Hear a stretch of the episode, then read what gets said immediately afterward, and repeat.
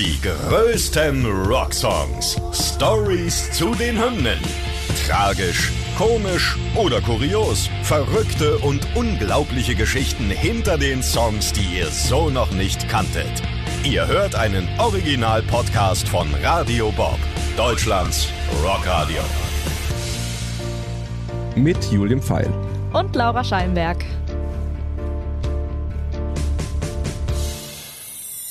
Heute Creep von Radiohead.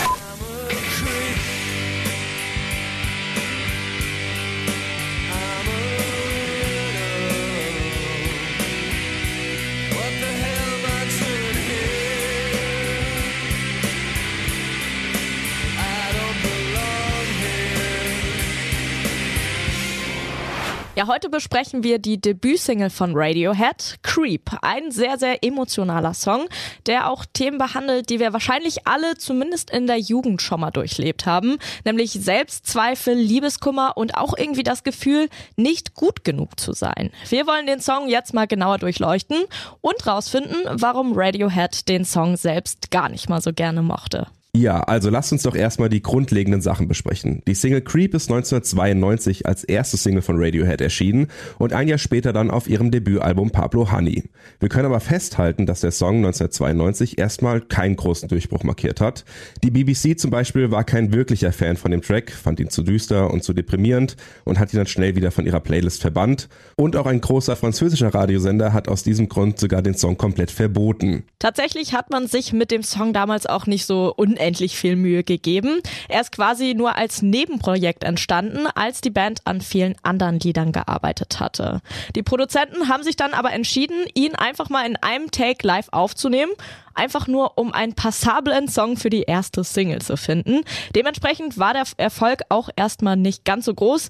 Wie gesagt, weil viele Radiosender ihn einfach zu deprimierend fanden. Aber einige israelische Sender haben ihn gefeiert, sodass er da ziemlich bekannt wurde und auch auf einigen amerikanischen Alternative-Sendern wurde Creep gespielt. Und als Creep dann 1993 nochmal veröffentlicht wurde auf dem Album Pablo Honey, hat sich das alles nochmal komplett geändert und der Song wurde zu einem weltweiten Hit. Geschrieben wurde Creep übrigens von Tom York, also dem Sänger der Band. Allerdings wurden auch einige Harmoniefolgen und auch Teile der Melodie von dem Song The Air That I Breathe von der Band The Hollies aus 1972 übernommen. Deshalb wurden als Co-Autoren auch Albert Hammond und Mike Hazelwood angegeben. Ja, und jetzt fragen wir uns vielleicht eigentlich, worum geht's überhaupt in dem Song?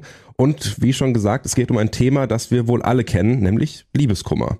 Und zwar in einer ganz bestimmten Form, aber lass uns dafür doch mal ein paar Textzeilen einfach anschauen. When you were here before, couldn't look you in the eye, you're just like an angel, your skin makes me cry. Als du eben hier warst, konnte ich dir nicht in die Augen sehen. Du bist wie ein Engel, deine Haut bringt mich zum Weinen.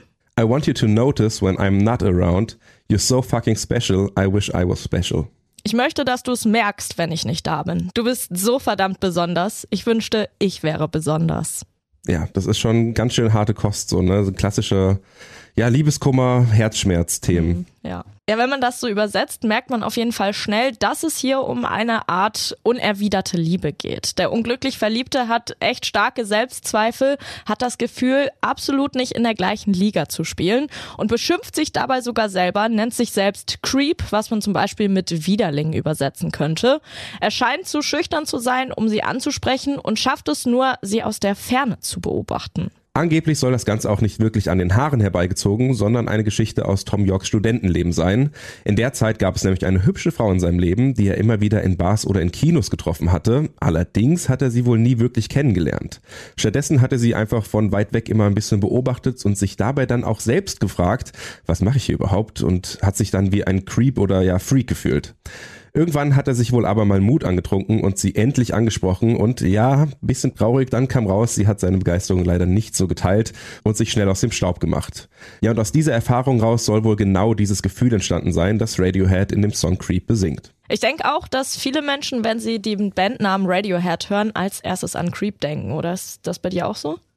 Ich denke an Creep und dann denke ich an meinen Tutor, als ich studiert habe. Ich habe nämlich unter anderem Musikwissenschaften studiert und mhm. konnte gar nichts. Deswegen gab es einen Tutor, der uns unwissenden Musiktheorie beigebracht hat. Und seine zwei großen Themen waren Musiktheorie und warum Radiohead die beste Band der Welt ist. Ah, perfekt. Ja, und äh, man kann auch gut verstehen, warum man als erstes an Creep denkt. Halt als erstes Single der Band, wenn auch mit Anlaufschwierigkeiten, dann einfach ein riesengroßer Hit, der zum Meilenstein in der Grunge-Zeit geworden ist. Radiohead selbst waren allerdings keine großen Fans des Tracks. Sie sagen selbst, dass sie mehr drauf haben. Und vorhin haben wir auch schon erzählt, dass Creep quasi als ein Nebenprodukt entstanden ist. Außerdem fand York die Lyrics, die er selbst geschrieben hat, gar nicht mal so geil. Weil der Song aber zu so einem großen Erfolg geworden ist, musste er natürlich auch live performt werden. In den darauffolgenden so zwei Jahren haben sie Creep also immer und immer wieder gespielt, in eigentlich echt jeden ihrer Auftritte. Gitarrist Ed O'Brien hat sich später so drüber geäußert. We seem to be living out the same four and a half minutes of our lives over and over again. Also wir scheinen immer und immer wieder die gleichen viereinhalb Minuten zu durchleben und das war für die Band halt unfassbar lebend lähmend. Auch Sänger Tom York hat es irgendwann einfach nicht mehr gefühlt, wie er im Rolling Stone Magazine erzählt hat. It's like it's not our song anymore. It feels like we're doing a cover. Also es fühlt sich nicht mehr an, als wäre das unser Song, sondern eher, als würden wir ein Cover machen. Und die Band fühlte sich von diesem Song außerdem auch noch unfassbar unter Druck gesetzt. Alle nachfolgenden Singles wurden nur noch mit Creep verglichen und jeder wollte nur Creep hören. York hat mal erzählt, dass Radiohead sogar kurz davor waren, sich deswegen zu trennen. Sie hatten das Gefühl, nur noch nach einem Song beurteilt zu werden. Im September 1994 haben Radiohead dann die EP My Iron Lung rausgebracht. Natürlich mit dem gleichnamigen Song drauf. Und ich weiß nicht, ob ihr es wisst, aber Iron Lung, das ist ja eine eiserne Lunge. Also das war so ein Gerät früher, womit man Menschen beatmen konnte. Aber die mussten dann halt vom Hals aus bis zu den Füßen in so einem Zylinder sein und waren da zumindest für einige Stunden drin gefangen. Und diesen Song kann man, äh, wenn man will, als Metapher der Band für Creep verstehen. Ja, zwar hat Creep der Band viel gebracht und sie, wenn man diesen Vergleich ziehen möchte, auch lange Zeit am Leben gehalten, aber insofern auch eingeschränkt, dass sie sich musikalisch nicht weiterentwickeln konnten. Tom York selbst sagte 1995, People have defined our emotional range with that one song Creep. I saw reviews of My Iron Lung that said it was just like Creep. When you're up against things like that, it's like, fuck you, these people are never going to listen. Also selbst dieser Song, der eigentlich als Metapher für das Problem der Band mit dem Song Creep steht, wird wieder mit Creep verglichen, also ist wieder Teil des Problems.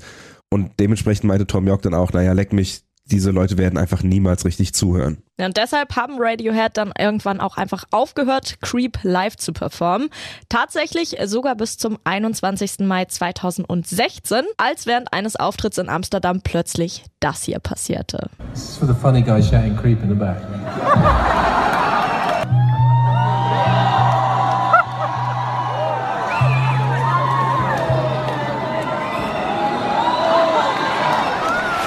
Das klingt wie ein kleiner Teaser auf Creep. Dieser Moment hat aber bewirkt, dass die Band den Song plötzlich wieder in die Live-Setlist aufgenommen hat. Also ich denke, wir können festhalten, dass sich Radiohead von Creep, der ihnen sehr früh sehr, sehr viel Erfolg gebracht hat, einfach irgendwann gefesselt gefühlt haben. Alle wollten nur noch diesen einen Song. Die Band wollte aber beweisen, dass sie wirklich mehr drauf haben und auch kein One-Hit-Wonder sind. In den folgenden Jahren haben sie dann zum Beispiel mit dem Album The Bands und OK Computer ihre Stilrichtung komplett geändert und damit genau das bewiesen, was sie beweisen wollten. Mittlerweile scheinen sie aber auch mit Creep ihren Frieden gefunden zu haben, denn er taucht ja wieder in den Setlists auf. Die größten Rocksongs. Stories zu den Hymnen. Ihr wollt mehr davon? Bekommt ihr jederzeit in der MyBob-App und überall, wo es Podcasts gibt. Und die geballte Ladung an Rocksongs gibt's nonstop in den über 50 Rockstreams, in der App und auf radiobob.de. Radio Bob. Deutschlands Rockradio.